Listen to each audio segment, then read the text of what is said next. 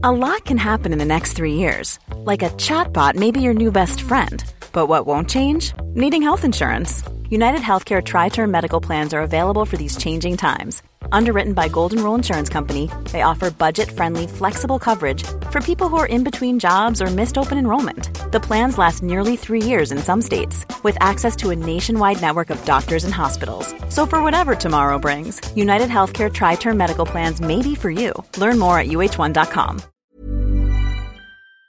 Le style, il n'est pas là. La première question qu'il faut se poser, c'est le confort et est-ce que ça va tenir sur la durée? Bienvenue dans le podcast qui s'intéresse au sens de l'habit. De nos grands-pères à nos futurs enfants, on veut savoir ce que chacun révèle par son style, comment le vêtement change l'histoire, se fait miroir de notre époque, influence nos rapports sociaux, comment mettre du sens dans nos dressings pour les rendre durables. Peut-on s'offrir le luxe d'être soi dans un monde où l'on possède trop de tout Je suis Victoire Sato, cofondatrice de The Good Goods, un web magazine dédié au style conscient et à la mode responsable. Vous écoutez le Sapping et aujourd'hui je reçois Maud Debs. Maud c'est une jeune femme extraordinaire, à 30 ans, elle a abandonné une brillante carrière de responsable marketing pour se consacrer à la course à pied. Elle a entrepris un tour du monde de deux ans où elle a couru dans plus de 20 pays à la rencontre de femmes coureuses comme elle, auxquelles elle consacre un documentaire prévu en 2019. Aujourd'hui, elle a cofondé Trail the World, une agence de trail hors des sentiers battus. Alors, quel rapport avec la mode, me direz-vous? Eh bien, mode est passée d'une garde-robe qui déborde de vêtements et d'insatisfaction à un style sportif féminin minimaliste, épanouie. Elle nous parle de la difficulté de trouver des vêtements de sport techniques éco-conçus et durables. Elle a observé des femmes de tout pays et milieux socio-économiques et peut affirmer que les qualités d'un sportif ne s'achètent pas avec les logos des sponsors. Alors, place à mon invité et bonne écoute ce podcast a été enregistré via Skype et il contient malheureusement quelques sons parasites et des coupures un peu raides. Je vous présente par avance mes excuses vraiment sincères et j'espère que l'écoute ne sera pas grévée pour autant.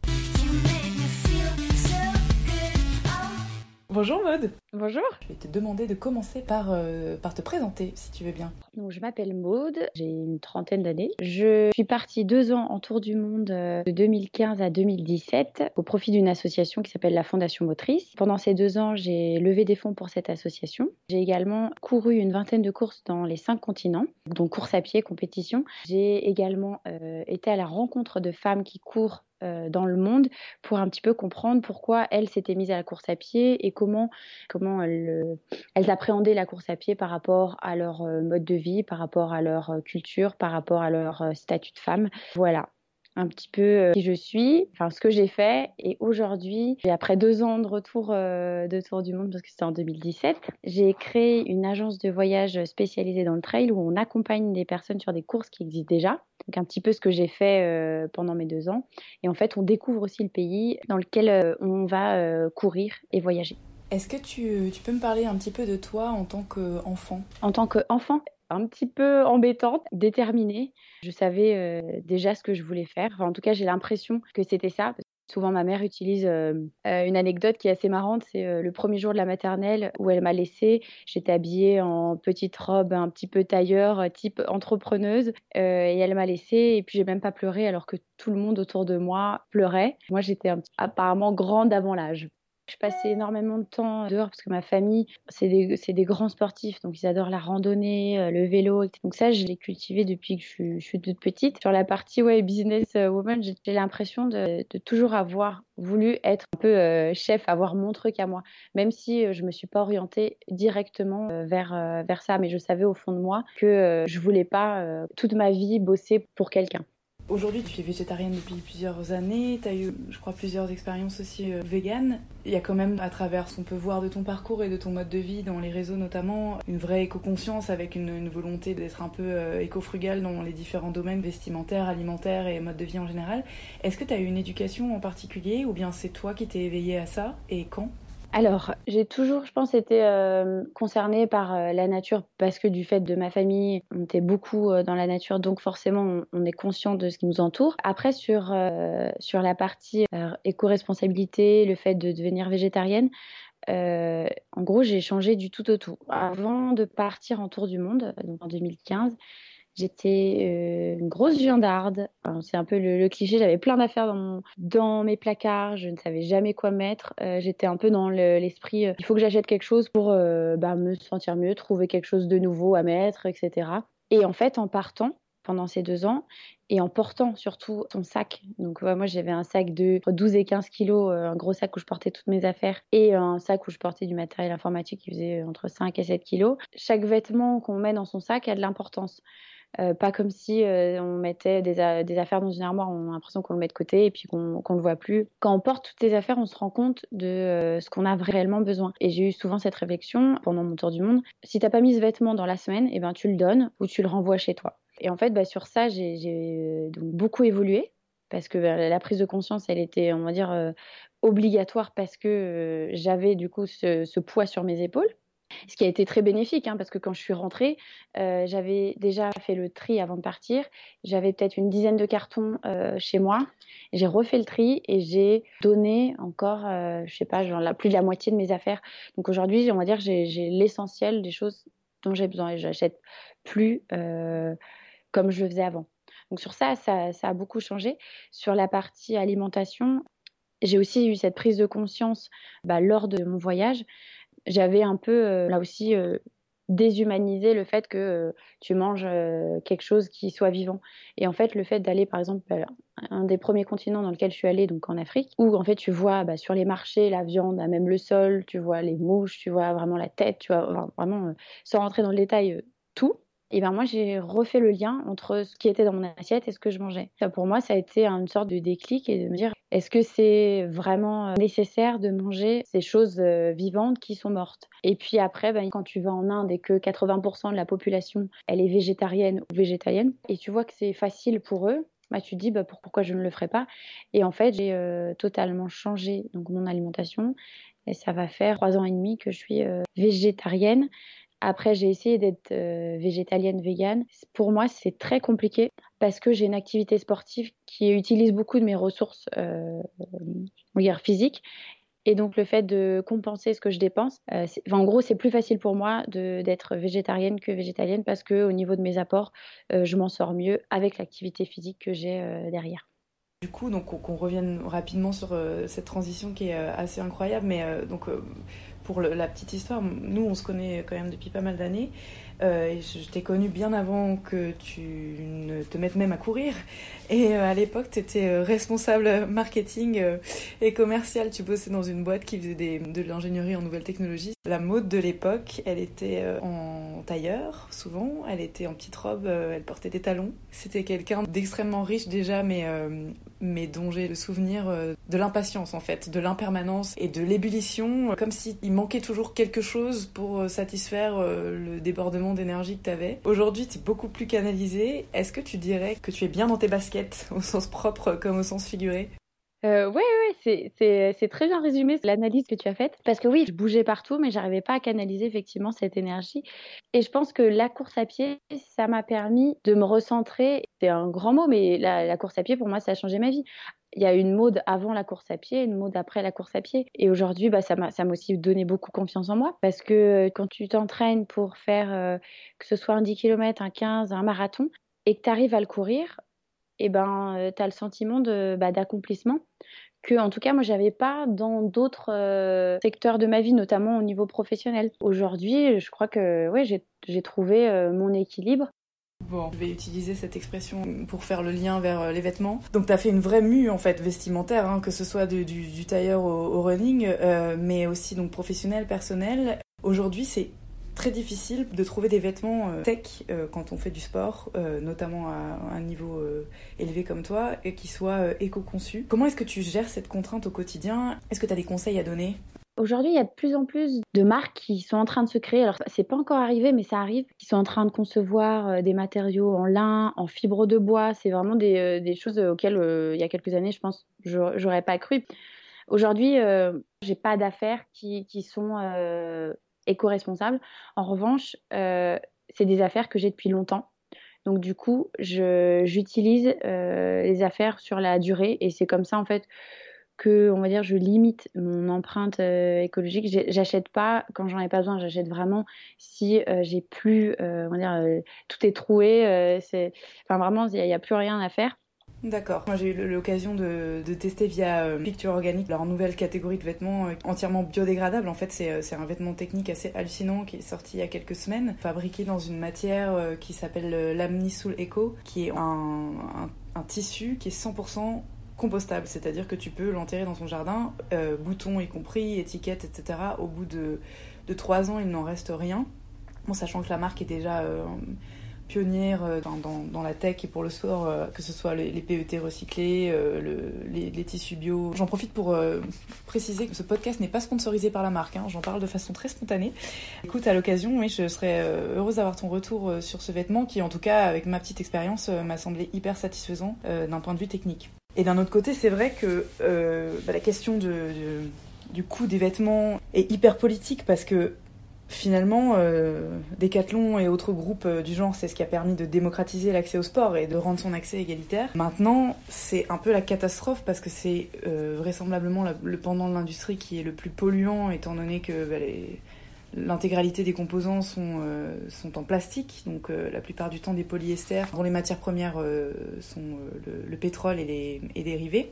Ça me fait penser à une campagne de pub d'ailleurs de Decathlon qui disait pour faire un bon petit skieur, il faut de la neige, des skis et 12 euros. En mentionnant en fait euh, le, fait que 12 euros ce soit le, coût du casque de ski pour un enfant euh, en bas âge. Aujourd'hui, ça me paraît aberrant parce que d'un point de vue humain et environnemental, c'est impossible. Tu peux pas euh, concevoir qu'un casque euh, designé en France, des matières premières qui sont extraites au Qatar, puis une confection chinoise, puis un assemblage au Vietnam, puis un conditionnement et un transport de retour vers l'Europe puisse coûter 12 euros. C'est absolument impossible. Du coup, on a un rapport euh, de consommation jetable en fait avec ces objets qui sont ouais, quasiment à usage euh, unique, en tout cas par saison. Ma, prochaine question, euh, après cette digression, par rapport à ton tour du monde, en fait, toi, tu as eu l'occasion de rencontrer des coureurs, des coureuses, surtout dans plus d'une vingtaine de pays, dont les conditions socio-économiques étaient parfois hyper précaires. On parle de pays d'Afrique noire, on parle d'Inde. et tu as rencontré ces femmes dont l'envie de courir ne dépendait pas de leurs contraintes matérielles, elles en étaient complètement affranchies.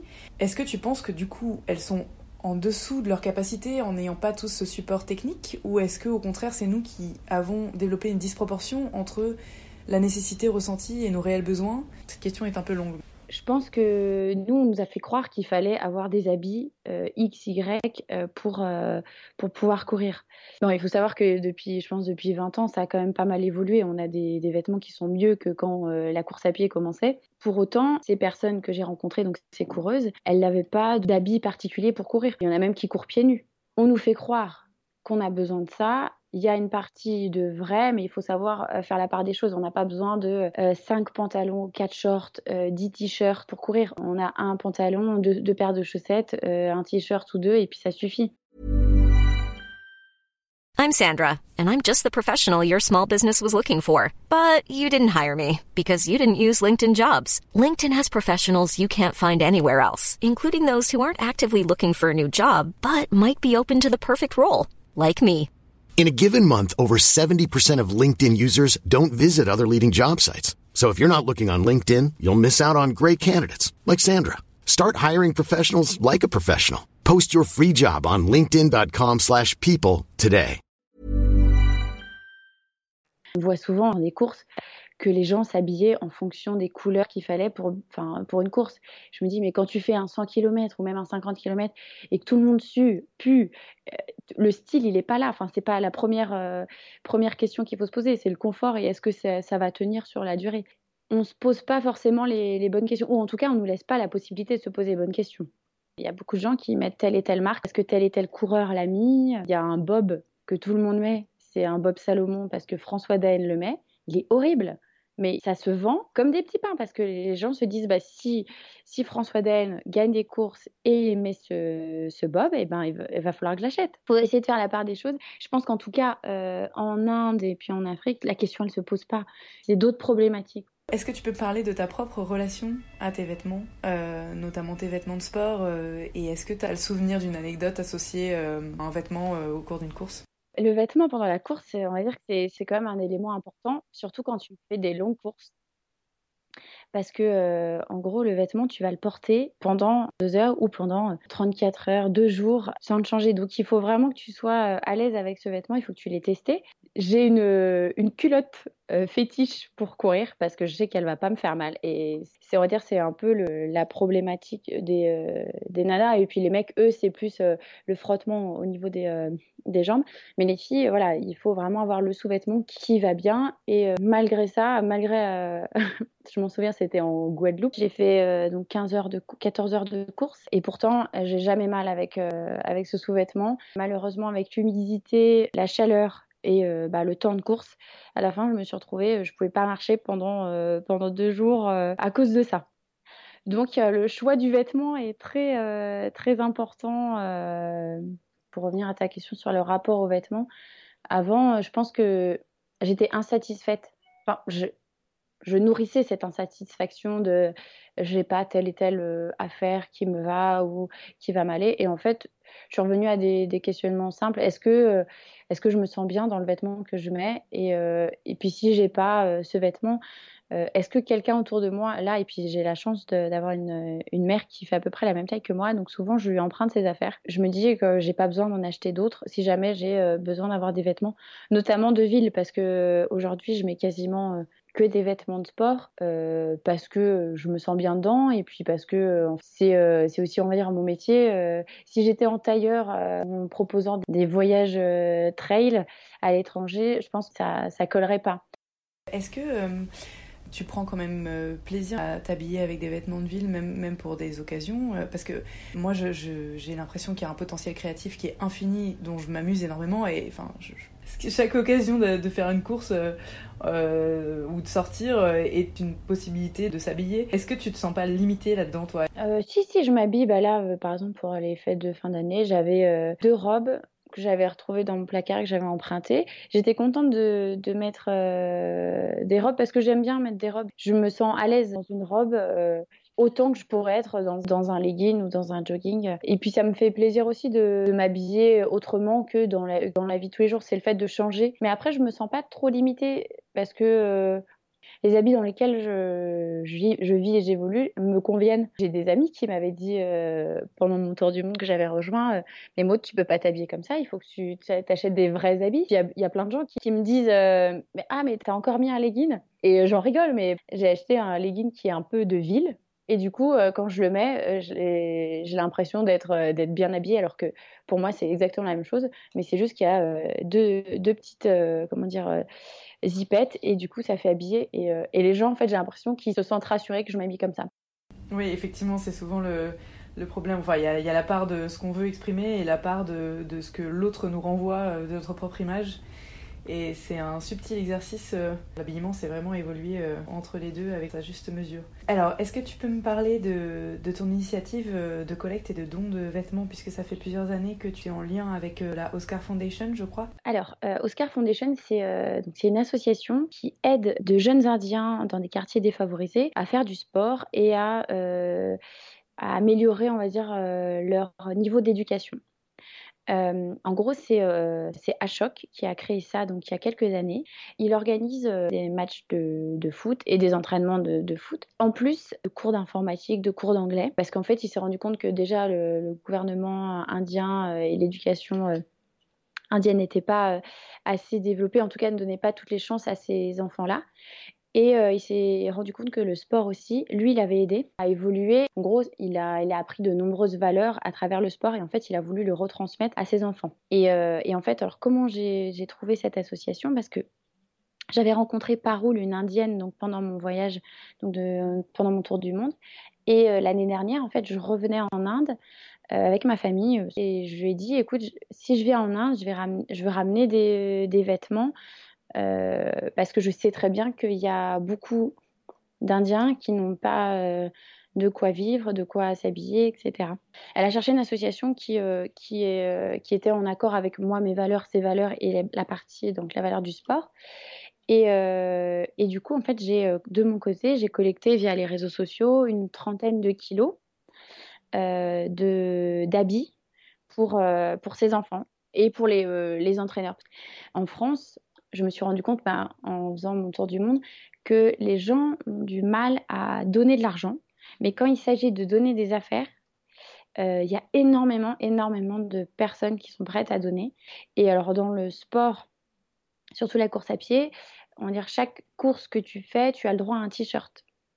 Et c'est-à-dire que si tu fais 10 courses dans l'année, tu as 10 t-shirts.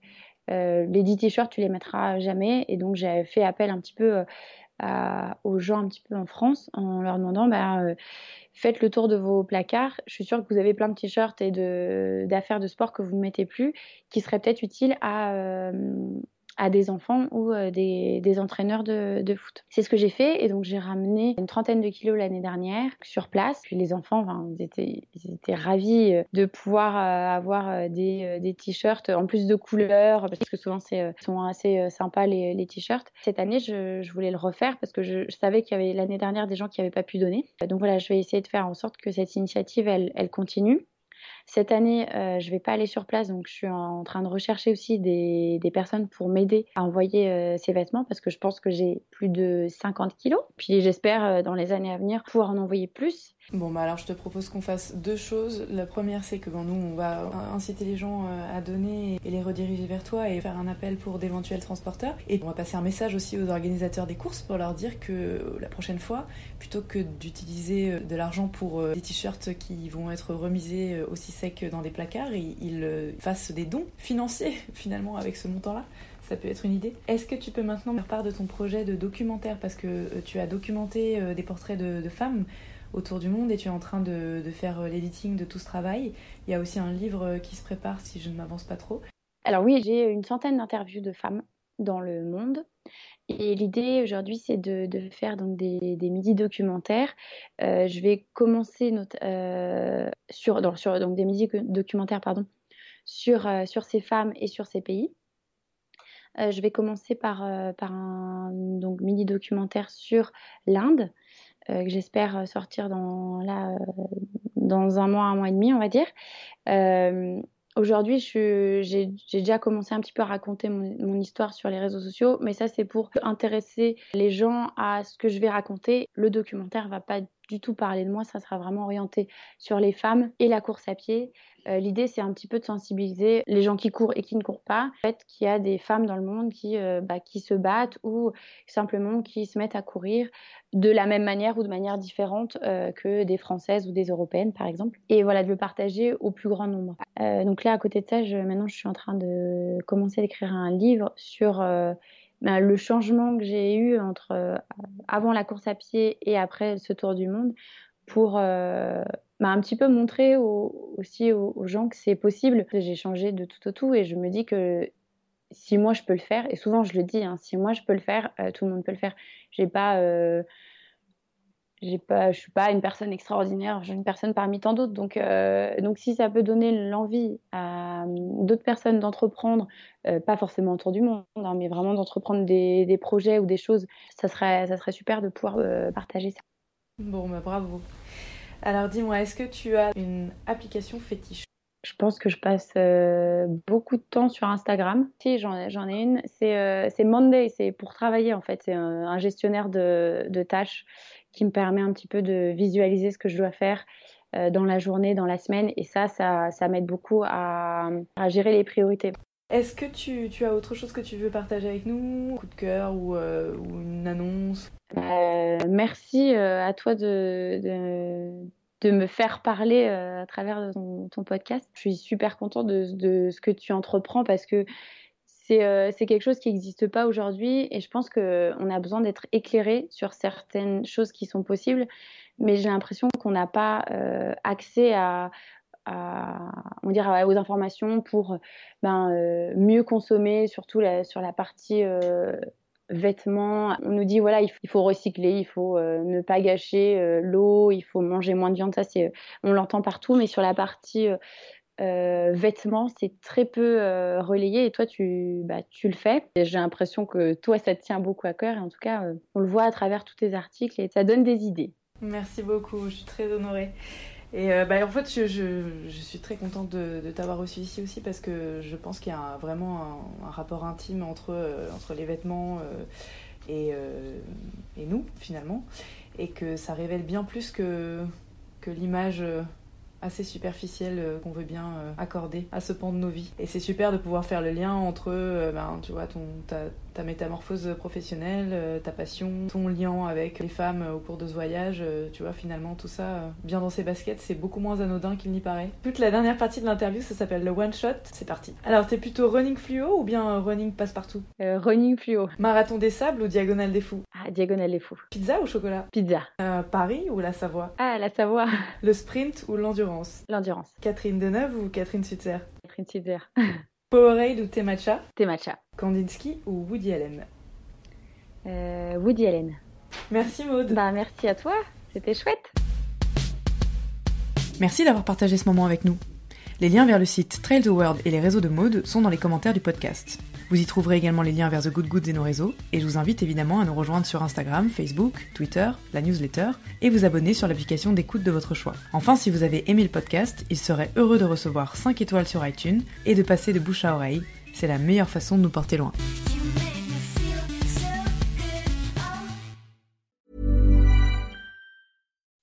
When you make decisions for your company, you look for the no-brainers. If you have a lot of mailing to do, stamps.com is the ultimate no-brainer. Use the stamps.com mobile app to mail everything you need to keep your business running with up to 89% off USPS and UPS. Make the same no-brainer decision as over 1 million other businesses with stamps.com. Use code PROGRAM for a special offer. That's stamps.com, code PROGRAM.